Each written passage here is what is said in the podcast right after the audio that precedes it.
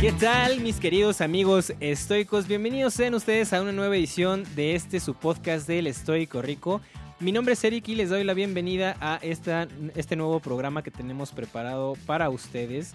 Y antes de empezar, mis queridos amigos, les quiero mandar un fuerte abrazo y un gran saludo a nuestros queridísimos amigos de Cataluña, de Madrid, de Andalucía y de Valencia, que eh, son los lugares donde más escuchan este podcast. Fíjense qué curioso. Este, también obviamente nuestros queridísimos amigos de México, eh, pues sobre todo, perdón, en la Ciudad de México, en Nuevo León y en Guanajuato, que es donde más nos escuchan. Les mandamos un fuerte, fuerte abrazo también a ustedes, mis queridos eh, compatriotas, mis queridos amigos mexicanos también. Y obviamente también un fuerte abrazo a nuestros amigos de Colombia, Brasil, Argentina y Chile, que es donde también nos escuchan por allá. Eh, los invitamos también, mis queridos amigos, a que propaguen esta filosofía tan padre del estoicismo para obviamente pues tener a lo mejor una sociedad un poquito más tranquila, ¿no? Un poquito más, más relajada, más eh, con mejor calidad de vida. Eh, yo los invito a que hagan esto, mis queridos amigos. Y pues si quieren recomendar también el, podcast del Estoico Rico, pues muchísimas gracias. Se lo agradecemos mucho eh, por parte del equipo. También por ahí me hicieron llegar eh, un comentario de Ricardo González. Muchísimas gracias Ricardo por escribirnos. Agradecemos mucho tu comentario. pues gracias, gracias por lo que nos comentaste. Es por eso que seguimos haciendo pues estos podcasts. Y pues bueno mis amigos, sin, sin más por el momento vamos a comenzar porque hoy vamos a tener cinco puntos o cinco cosas eh, que podemos poner en práctica eh, con la filosofía estoica en nuestras vidas, ¿vale? Entonces, sin más por el momento, comenzamos. Muy bien, mis queridos amigos, pues entonces, como les estaba diciendo en la introducción, eh, hoy vamos a ver cinco puntos que ustedes pueden practicar. Como ustedes bien lo recordarán en algunos podcasts anteriores, mis queridos amigos, eh, estábamos hablando acerca de la procrastinación, ¿no? De este curso de Aprendiendo a Aprender. Eh, que, que les recomendé mucho, que espero que lo hayan tomado. Pero recuerden que lo más importante de hacer cualquier cosa no es en sí el producto final al que queremos llegar, sino el proceso. Y de hecho, cuando nos enfocamos en el proceso, es más fácil que nos apeguemos a eso. ¿Vale? Entonces, todos los eh, principios que vamos a ver el día de hoy, los invito que se enfoquen más en el proceso que en el producto de ya a lo mejor ser un súper estoico, ¿no?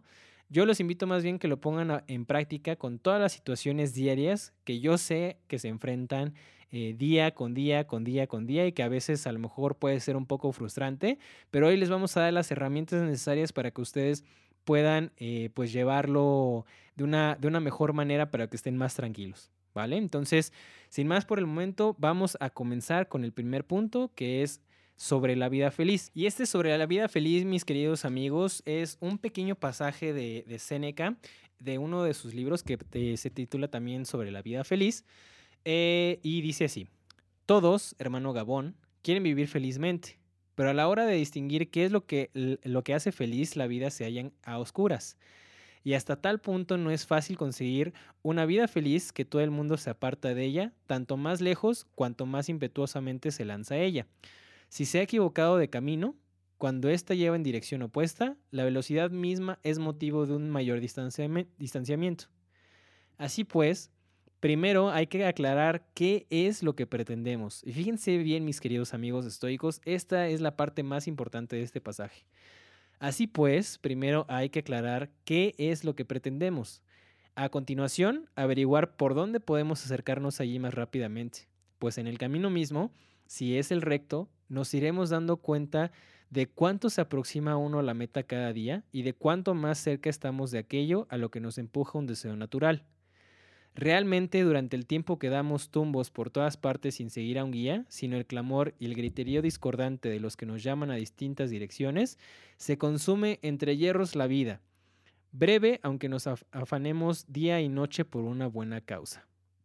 Así pues, que quede establecido a dónde nos dirigimos y por dónde, no sin alguien con experiencia al que le sean familiares los parajes a los que vamos, puesto que, por descontado, aquí la situación no es la misma que en los demás viajes. En estos, un sendero bien señalado y las preguntas a los lugareños no permiten extraviarse. Fíjense bien lo que nos quiere decir aquí nuestro queridísimo amigo Seneca. Básicamente es que nosotros siempre tenemos que tener en cuenta qué es lo que pretendemos, qué es lo que queremos, qué es lo que deseamos de nuestra vida, ¿sí? ¿Cuáles son nuestros objetivos personales? Y hay gente que a lo mejor no sabe cuáles son. Eso es muy importante que también eh, lo, nos pongamos a pensarlo, mis queridos amigos estoicos, porque si no, si no tenemos una dirección en la vida, ¿cómo vamos a saber a dónde ir? Es como este, esta frase de Séneca que decía, para un barco sin ningún rumbo, ningún viento es favorable. ¿Sí? Entonces, si no, sabes, si no sabemos a qué puerto queremos llegar, ningún viento va a ser favorable para nosotros. Y para esto, mis queridos amigos, quiero platicarles una eh, experiencia personal con una persona con la que estaba platicando, que eh, esta persona estaba, cada que la veo, eh, siempre se está quejando de su trabajo, siempre se está quejando de su jefe, siempre se queja de la gente con la que trabaja, etcétera, ¿no? Entonces, pues al estar platicando con esta persona, yo le pregunté, oye, ¿y entonces por qué sigues ahí, no? Esta persona tiene alrededor de unos 50, 52 años y me dice, bueno, es que ya estoy próximo para mi retiro. Le dije, ah, caray, ¿cuántos años te falta para retirarte? No, pues me faltan otros 13 o 15 años. Ok, ¿y para qué te quieres retirar? Ah, bueno, pues yo me quiero retirar pues para tener mi pensión. Ok. Entonces, fíjense muy bien, mis queridos amigos estoicos. Esta persona quiere aguantar otros 13 o 15 años de su vida, eh, aguantarlos, ¿eh? porque ni siquiera los disfruta, aguantar 15 años de su vida para poder llegar a la jubilación, ¿vale? Yo le preguntaba a esta persona, bueno, ¿y tú para qué quieres hacer eso? Ah, este, pues es que si no lo hago, pues cómo voy a pagar la renta y cómo voy a pagar el, el auto y cómo voy a pagar la gasolina y mis viajes, mi comida, etcétera, ¿no? Entonces, realmente, mis queridos amigos estoicos, eh, pues yo no veía que por ningún lado supiera esa persona, pues, qué quería hacer. Entonces yo le pregunté ya de manera muy puntual, bueno, entonces tú, tú, ¿qué es lo que quieres hacer? O sea, ¿a ti qué te gustaría estar haciendo? ¿Qué es lo que disfrutas hacer? Eh, o, para, o para cuáles son tus objetivos? O sea, ¿cuál es tu objetivo primordial? O, o qué pretendes tú de tu vida? Y la verdad es que esta persona no me supo responder.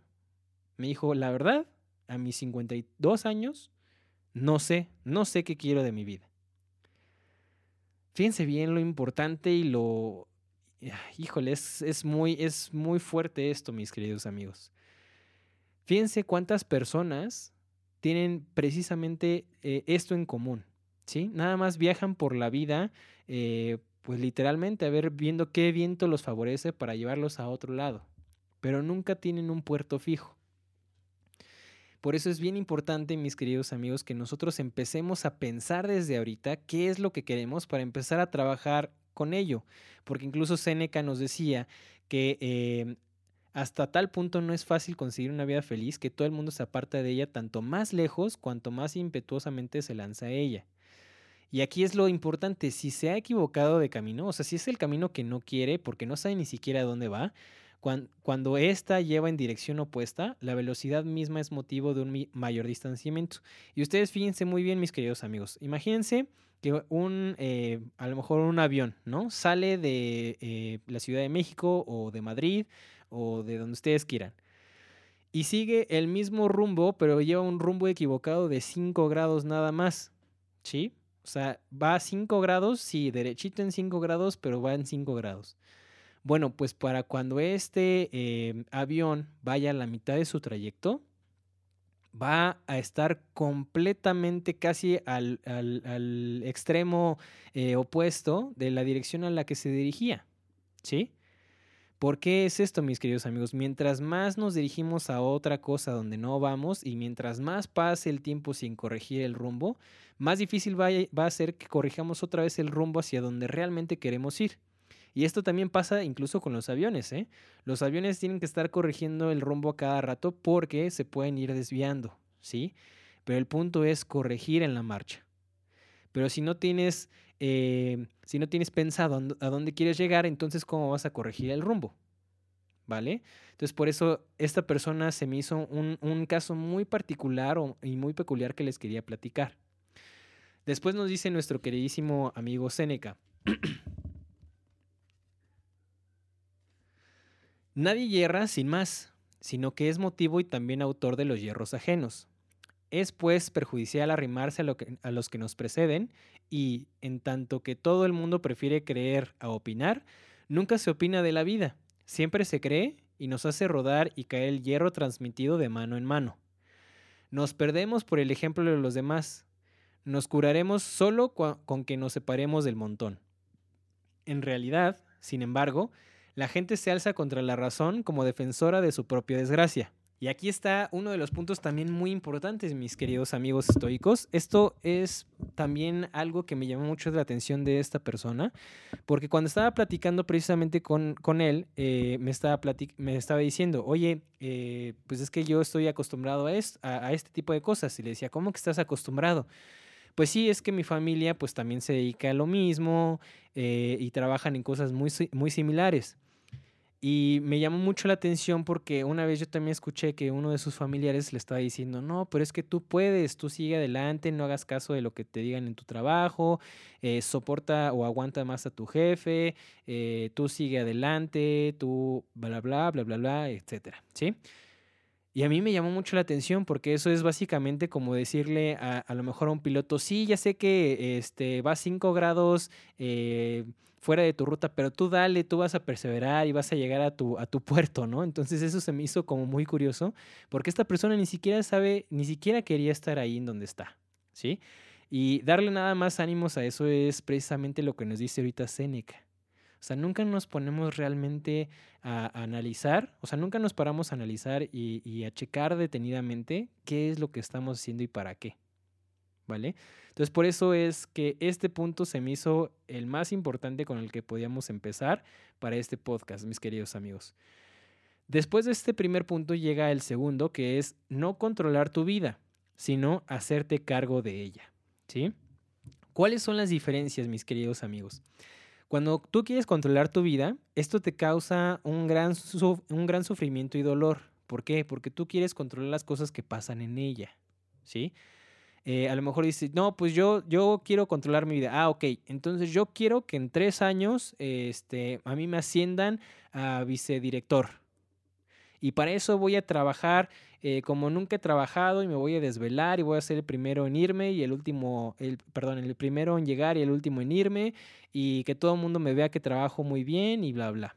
¿Sí?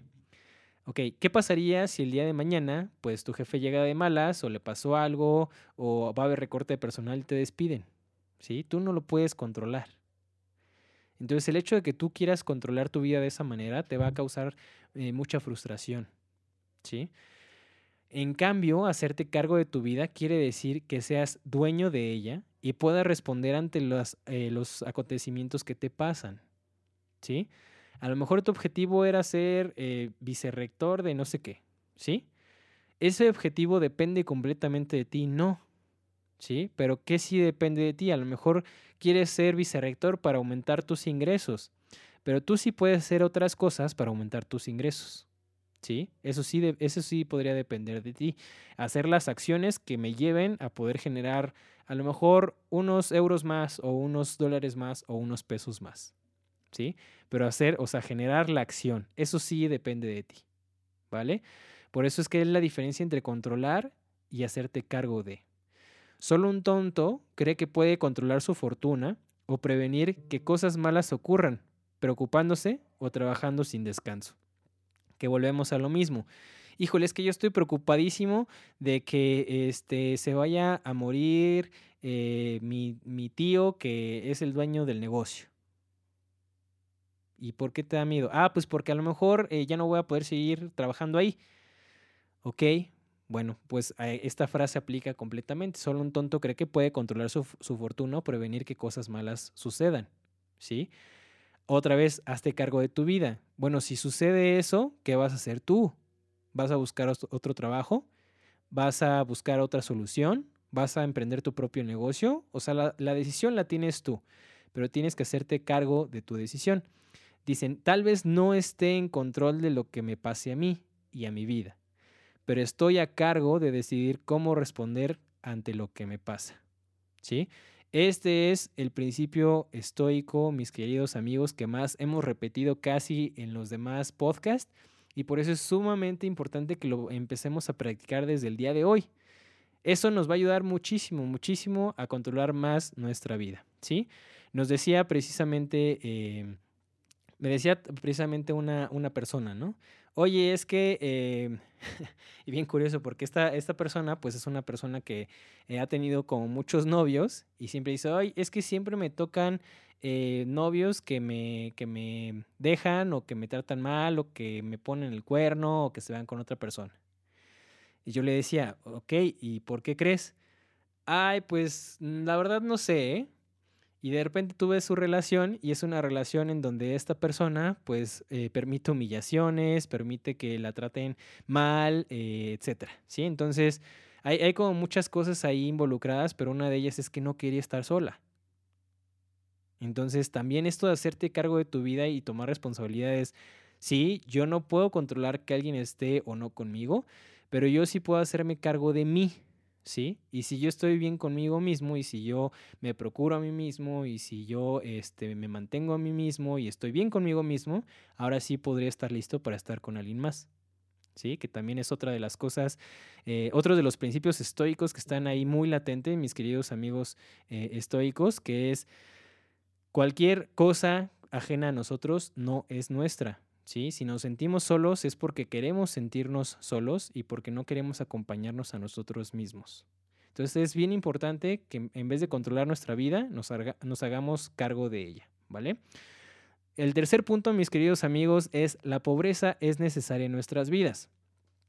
Y esto también, mis queridos amigos, es un pasaje que a mí me gustó mucho en lo personal de Séneca eh, es un pasaje de las cartas de Lucilio, que como ustedes bien saben es uno de, las, eh, de los escritos, eh, de los legados que dejó nuestro queridísimo amigo Séneca y dice así, rechaza todas esas vanidades, si eres sabio, mejor dicho, para hacerlo, y encamínate con carrera veloz y con todas las fuerzas hacia la rectitud del alma. Si hay algo que te retiene, o sacúdelo o córtalo. Me retiene, dices, el patrimonio familiar Quiero disponer de él de tal manera que pueda bastarme si me entrego al ocio, para que ni la pobreza sea carga para mí, ni yo para otro. Cuando hablas así, parece que no conoces la fuerza y el poder de ese bien en el que piensas. Sin dudas, captas lo esencial de la cuestión, cuán provechosa sea la filosofía. Pero los pormenores todavía no los distingues con bastante precisión y aún no sabes cuánto nos ayuda en toda situación, de qué manera para, servirme del vocablo de Cicerón, nos socorre en los mayores peligros e interviene hasta en las menores dificultades. Créeme, llámala consejo, te persuadirá que no sientes a echar cuentas. Por supuesto, lo que buscas, lo que quieres conseguir con esa memoratoria, es evitar el riesgo de la pobreza. ¿Y qué si debes apetecerla? Y aquí, mis amigos, eh, mis queridos amigos estoicos, Séneca bueno, cualquier estoico que ustedes puedan estudiar, eh, toma la riqueza realmente no como un bien económico o un bien material, sino como la forma en la que nosotros aplicamos la filosofía a nuestra vida, ¿sí? Eso es realmente la riqueza. Y incluso aquí en, eh, más adelante vamos a leer que incluso algunas veces eh, la, la riqueza ha sido un obstáculo para la filosofía. Y si la filosofía es calidad de vida, entonces no podemos eh, permitir que la riqueza entorpezca nuestra vida, ¿sí? Así dice, a muchos las riquezas les fueron un obstáculo para filosofar. La pobreza anda expedita con seguridad, ¿sí? Entonces, por eso es que nosotros, nosotros tenemos que eh, tener en consideración estos puntos muy importantes, porque si nosotros tememos eh, el tema de la riqueza, que ahorita vamos a profundizar un poquito más en esto, eh, vamos a estar siempre siendo esclavos. Es fácil alimentar unos pocos estómagos bien regulados que no desean otra cosa que saciarse. El hambre supone poco gasto, mucho la hartura. La, la pobreza se contenta con satisfacer las necesidades apremiantes. Así pues, ¿qué razón tienes para rehusarla por compañera, cuando sus costumbres las imita hasta el rico prudente? Esto es muy importante, mis queridos amigos estoicos, porque realmente ¿Cuánta, o, sea, ¿qué, qué, hace diferente la riqueza en nuestras vidas? ¿Sí? Esto pónganselo a pensar en lo que terminamos de leer este pasaje. Si quieres consagrarte a tu alma, es necesario que seas o pobre o semejante al pobre. Este empeño no puede resultar provechoso sin la práctica de la frugalidad. mas la frugalidad es una pobreza voluntaria. Fuera, por tanto, esas excusas. Aún no poseo cuanto es suficiente. Cuando llegue a poseer ese caudal, entonces me dedicaré por completo a la filosofía. Y, sin embargo, ningún bien debes conseguir antes que este, que tú aplazas y pospones a los demás. Hay que comenzar por este. Quiero prepararme, insistes, los recursos para vivir. Al mismo tiempo aprende también a prepararte tú mismo. Si alguna circunstancia te impide vivir bien, ninguna te impide morir con dignidad. Pero me faltará lo necesario. En primer lugar, no te podrá faltar, porque la naturaleza exige muy poco y el sabio se acomoda a la naturaleza. Pero si se encontrara en extrema necesidad, al instante abandonará la vida y dejará de ser una carga para sí.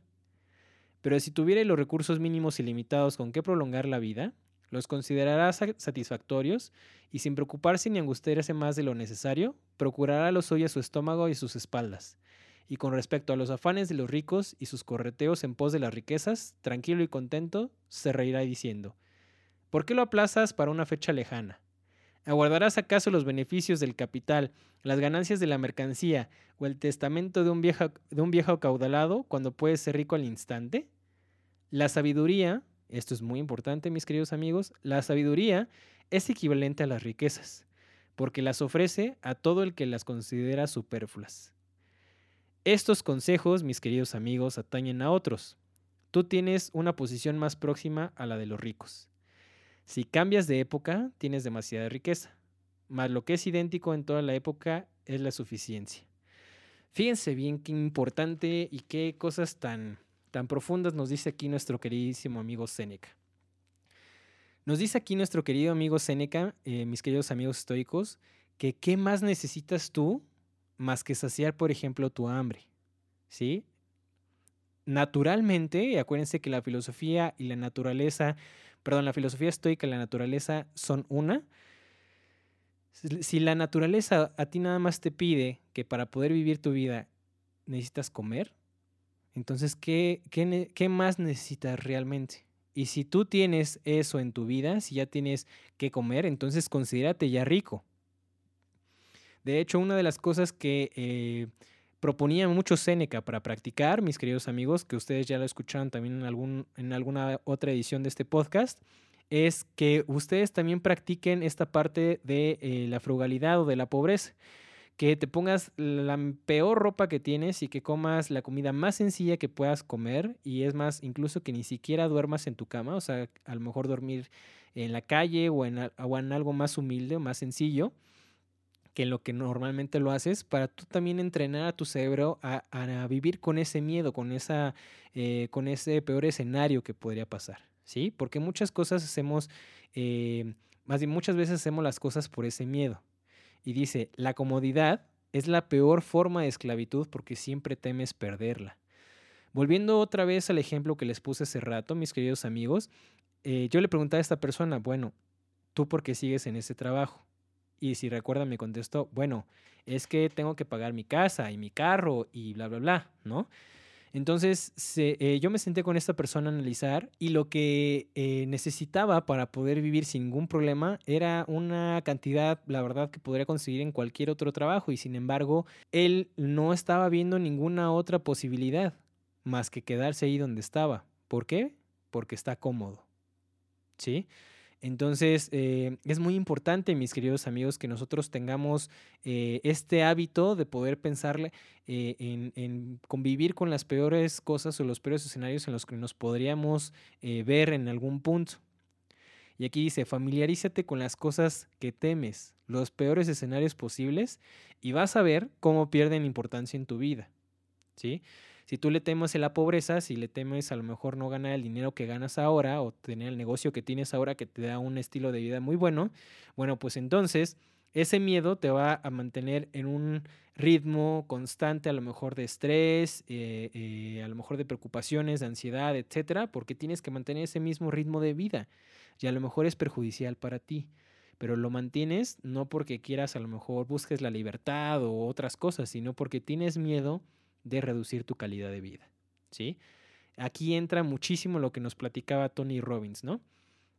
Tony Robbins nos decía, eh, hay seis necesidades básicas en el ser humano, ¿sí? La primera y la segunda es, son muy interesantes porque incluso son irónicas una con la otra, pero la primera necesidad del ser humano es la certidumbre, ¿sí?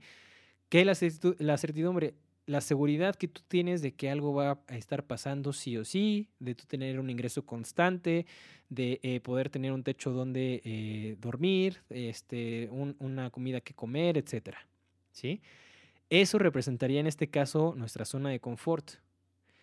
Y en el segundo punto tenemos la incertidumbre, mis queridos amigos. ¿Sí? Fíjense bien. Como primera necesidad, certidumbre y como segunda, incertidumbre. ¿Por qué incertidumbre? Porque si nosotros hacemos las mismas cosas todos los días, eso también nos genera a nosotros muchísima frustración, eh, depresión, ansiedad, tristeza. ¿Por qué? Porque todos los días son exactamente los mismos. No cambiamos mucho. ¿Sí? Por eso es que necesitamos la incertidumbre, necesitamos saber qué cosas pasen, que, em, que experimentemos cosas eh, eh, espontáneas, que, que ocurran sorpresas, etc. Pero cuando la incertidumbre no es más grande o más fuerte que la certidumbre, nos quedamos siempre en nuestra zona de confort. ¿Vale? ¿Qué quiere decir esto? Y de hecho les, recomiendo aquí dos cosas, mis queridos amigos. Una es que vean una película que eh, aquí en el equipo nos gusta muchísimo, que se llama em, La misteriosa o la fabulosa vida de Walter Mitty, que es con Ben Stiller. Es una película muy buena que prácticamente habla de em, una persona pues que está encerrado en un trabajo muy, muy monótono, eh, que siempre hace lo mismo, pero que de repente tiene que salir de su área de confort y conoce el mundo. O sea, por por accidente fue a conocer el mundo y vio estallar eh, un volcán y, vio un, este, un jaguar o un puma, no me acuerdo, un, no, un, león de montaña, creo, ¿no? No recuerdo bien cómo es en la película, pero es algo muy padre y tiene un mensaje muy, muy especial que es precisamente esto, ¿sí? Eh, salir de, de nuestra zona de confort y no tenerle miedo a los peores escenarios de nuestra vida, ¿vale? Nuestro siguiente punto, mis queridos amigos, es entrena tu percepción. Y aquí nos dice nuestro queridísimo amigo Marco Aurelio algo muy puntual. Elige no ser lastimado y no te sentirás lastimado. No te sientas lastimado y no lo vas a estar. ¿Sí? ¿Qué quiere decir esto? Si yo, por ejemplo, escucho que una persona me está ofendiendo, ¿sí? Acuérdense que hay eh, no sé si hayan escuchado ustedes este refrán que dicen por ahí, pero eh, una pelea no se, puede, no se puede dar si no están los dos en el ring. ¿Sí? ¿Qué quiere decir esto? Que si una persona me está a lo mejor ofendiendo y diciendo cosas para provocarme, etcétera, pero yo lo veo de otra manera, a lo mejor que es una persona que necesita eh, a lo mejor aprecio, que es una persona que necesita atención y por eso está haciendo ese tipo de cosas, que tiene alguna necesidad, a lo mejor me puede dar un poco de lástima por, las cosas que está haciendo y la violencia que está queriendo generar, etcétera, eh, yo a lo mejor en ese momento no me subo al ring con él. ¿Sí? O sea, no me enojo, ni me ofendo, ni hago cosas en contra de esa persona, sino que eh, a lo mejor le doy con mucha paciencia dos, tres palabras y me voy. ¿Sí? Eso es lo mismo que eh, les platiqué en algunos eh, podcasts anteriores, mis queridos amigos, no sé si recuerden que en un entrenamiento de, ventas, en un proyecto en el que estaba, eh, a veces las personas que yo invitaba a que estuvieran en el entrenamiento de ventas o en este proyecto, se ponían a ver el celular, ¿no? Y una persona me dijo, ¿qué es lo que tú sientes o qué piensas cuando estás viendo a esa persona que no está prestando atención? Y digo, no, pues me siento mal, pues porque ya sé que está aburrido, o está, este, o no le interesa, o ya se tiene que ir, o ya se quiere ir, etc.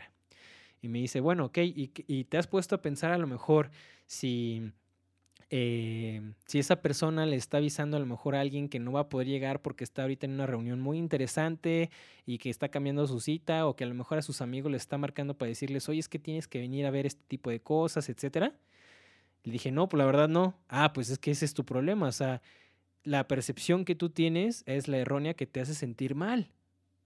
Entonces, si tú puedes cambiar tu percepción, ¿por qué no la eliges para que te haga sentir bien? Recuerden también este eh, refrán, nada es verdad, nada es mentira, todo depende con el cristal con el que se mira. ¿Sí? ¿Qué quiere decir esto? Que todo depende de la forma en la que tú lo veas.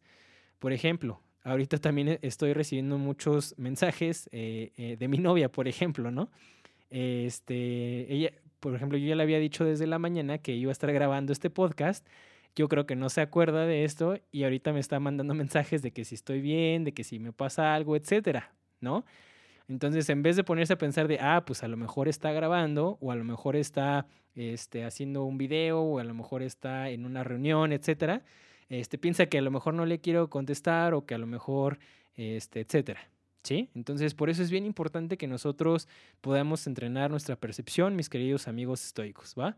Y ya en otro ejemplo que ya no es, no es tan broma como la que les acabo de decir, este, sí es muy importante, mis queridos amigos estoicos, que eh, nos pongamos a entrenar esta parte. ¿Por qué? Porque muchas de las veces, de hecho, he escuchado mucho eso frecuentemente, que eh, muchas cosas que nosotros pensamos o decimos o sentimos las suponemos, ¿sí? Y las suponemos basadas en nuestra percepción. Como ustedes bien saben, mis queridos amigos, por lo general los sentimientos de ansiedad y de frustración vienen de la incertidumbre, más que realmente de una situación que ya pasó.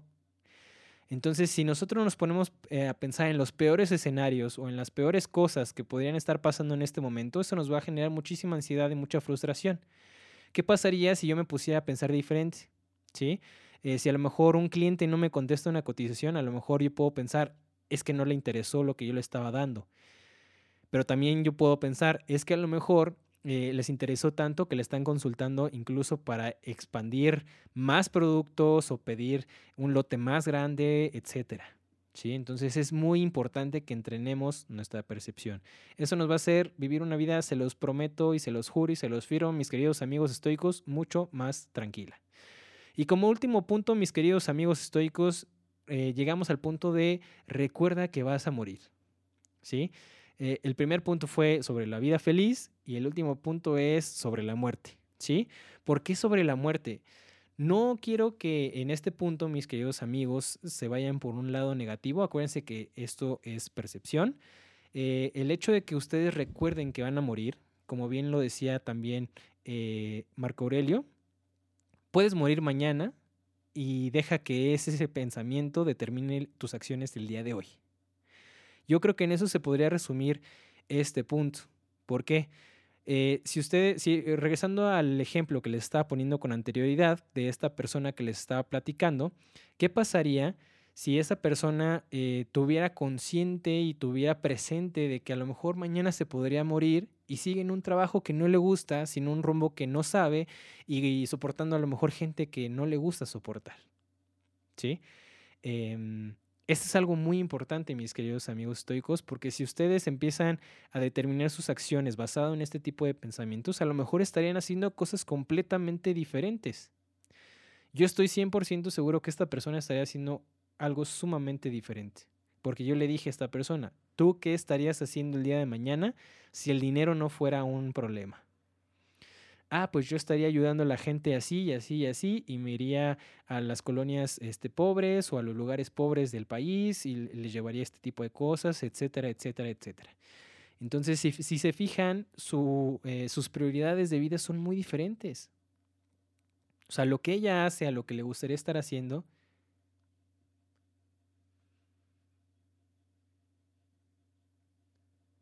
O sea, lo que él hace a lo que le gustaría estar haciendo es muy, muy diferente. ¿Sí?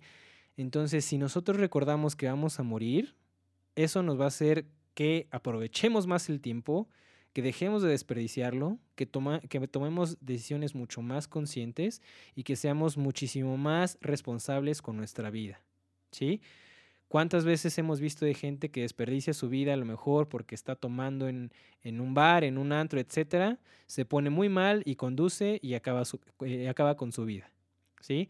O cuántas veces hemos visto también a gente muy joven que desperdicia toda su juventud a lo mejor en adicciones o en cosas como muy pasajeras para que al final de su vida pues ya no tenga el tiempo suficiente para hacer lo que esa persona quiso. ¿Sí? Por eso es que es muy importante y, con esto cerramos eh, estos cinco puntos, mis queridos amigos, porque el primer punto es saber a dónde quieres ir, a dónde quieres llegar, cuál es tu objetivo. ¿Por qué? Porque si ya tenemos el objetivo y, lo, y determinamos nuestras acciones pensando en que podríamos morir el día de mañana, pues vamos a aprovechar ese tiempo. Entonces, por eso es importante que eh, pongamos en práctica estos cinco puntos, mis queridos amigos. Son muy, muy prácticos ponernos a pensar. Para recopilar, eh, recopilar rápido los puntos que vimos es eh, sobre la vida feliz, que es pensar qué es lo que queremos de nuestra vida, qué es lo que pretendemos y alejarnos de toda, digamos, em, de toda presión externa que podría existir, ya sea de familiares, de eh, colegas de trabajo, de a lo mejor tus propios hijos, eh, etcétera, ¿sí? Eh, tú piensa personalmente qué es lo que quieres y déjalo de más afuera. Segundo punto, no controlar tu vida, sino hacerte cargo de tu vida. ¿Qué quiere decir eso?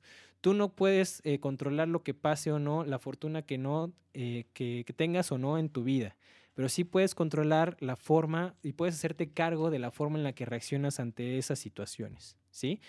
Son dos enfoques muy diferentes. El primero te genera sufrimiento y dolor, pero si te haces cargo de tu vida, eso te va a dar muchísima más tranquilidad porque tú puedes decidir qué hacer después de lo que te pase. Tercer punto, la pobreza es necesaria en nuestras vidas. Lo principal es que podamos practicar la pobreza, que salgamos de nuestra zona de confort o de nuestra comodidad y que eh, nos familiaricemos con las cosas que más tememos o los peores escenarios posibles eh, a los que más eh, le tenemos este, este pavor, ¿sí? ¿Para qué? Para que pierdan importancia en nuestra vida y no nos den miedo. la cuarta es entrenar, entrenar la percepción, ¿sí? O sea, ver lo que tú quieres ver con la información que tienes, ¿vale? Es muy diferente eh, que tú te pongas a pensar en algo sobre el que no tienes completa información o completo control eh, y que tú hagas eh, tus propios prejuicios, como bien lo dice la palabra, a que tú pienses premeditadamente algo que a ti te haga sentir bien. ¿Sí? Algo que a ti te pueda ayudar. De hecho, esto los, los estoicos lo tomaban como algo de lo que tú puedes aprender. Si, por ejemplo, tú quieres ayudar a una persona y esta persona es eh, muy impaciente y te grita y, te apura y te exige, etcétera, tú ahí en vez de enojarte, podrías verlo desde la, desde la perspectiva de, oye, esta persona me podría ayudar a entrenar mi paciencia. ¿Sí? Igual con las parejas, si es una, eh, una persona muy impaciente, muy celoso, muy eh, etcétera, o en el negocio, a lo mejor el negocio no está jalando, eh, no estoy teniendo ventas, etcétera, yo lo puedo ver de, ok, a lo mejor no estoy teniendo ventas, pero esto me puede ayudar a mí para ver que a lo mejor no era una buena idea y mejor cambio mi idea de negocio. ¿Sí? Que de eso también vamos a platicar en algún otro podcast. de hecho, también nada más como punto extra de aquí, eh, me gustaría platicarles que es muy diferente. Yo sé que algunos escucharon el podcast anterior de nuestro queridísimo amigo Sergio del Río. O sea, fíjense bien cómo habla él de los negocios. No habla como de, hoy sí yo me quería hacer el negocio eh, más eh, lucrativo y yo me quería hacer rico de mi negocio, ni mucho menos. O sea, él no decía nada de esto. Él lo veía y que es algo que me llamó mucho la atención, que decía, es que yo lo veo como un juego. O sea, a mí me gusta mucho divertirme y los negocios yo los veo como un juego. Entonces, pues vamos a jugar, ¿no? Que son perspectivas muy diferentes si se dan cuenta. Muy, muy, muy diferentes. ¿Vale? Y como quinto punto, recuerda que vas a morir. Así es que deja que eso determine tus acciones el día de hoy para que dejes de desperdiciar tiempo, tomes decisiones más conscientes y eh, hagas de tu tiempo valer más. Sí, básicamente en eso podríamos resumirlo. Hasta aquí llegó nuestra edición del día de hoy, mis queridos amigos estoicos. Antes de que se vayan, no cambien este podcast, escúchenme tantito, por favor, porque aún tenemos disponible gratuitamente nuestro curso de finanzas personales, mis queridos amigos, en nuestra página web, ¿sí? Es un curso, mis queridos amigos, que nos tomó más de 7, 8 años de trabajo arduo y de estudiar y de aplicar y etcétera para que nosotros lo pudiéramos, eh, digamos, sintetizar para ustedes. ¿Vale? Entonces, eh, los invitamos a que se metan a www.elestoicorico.com, que nos sigan en Facebook en El Estoico Rico y en Instagram como El Estoico Rico también. Próximamente también vamos a tener algunas sorpresas con las que hemos estado trabajando para las, eh, la página, sobre todo. Y eh, los invito a que sigan en, en esas redes sociales, ¿vale? Eh, mi nombre es Eric, mis queridos amigos, y fue un placer estar el día de hoy con ustedes otra vez en este podcast del Estoico Rico, su podcast, y nos vemos en la siguiente edición. Hasta luego.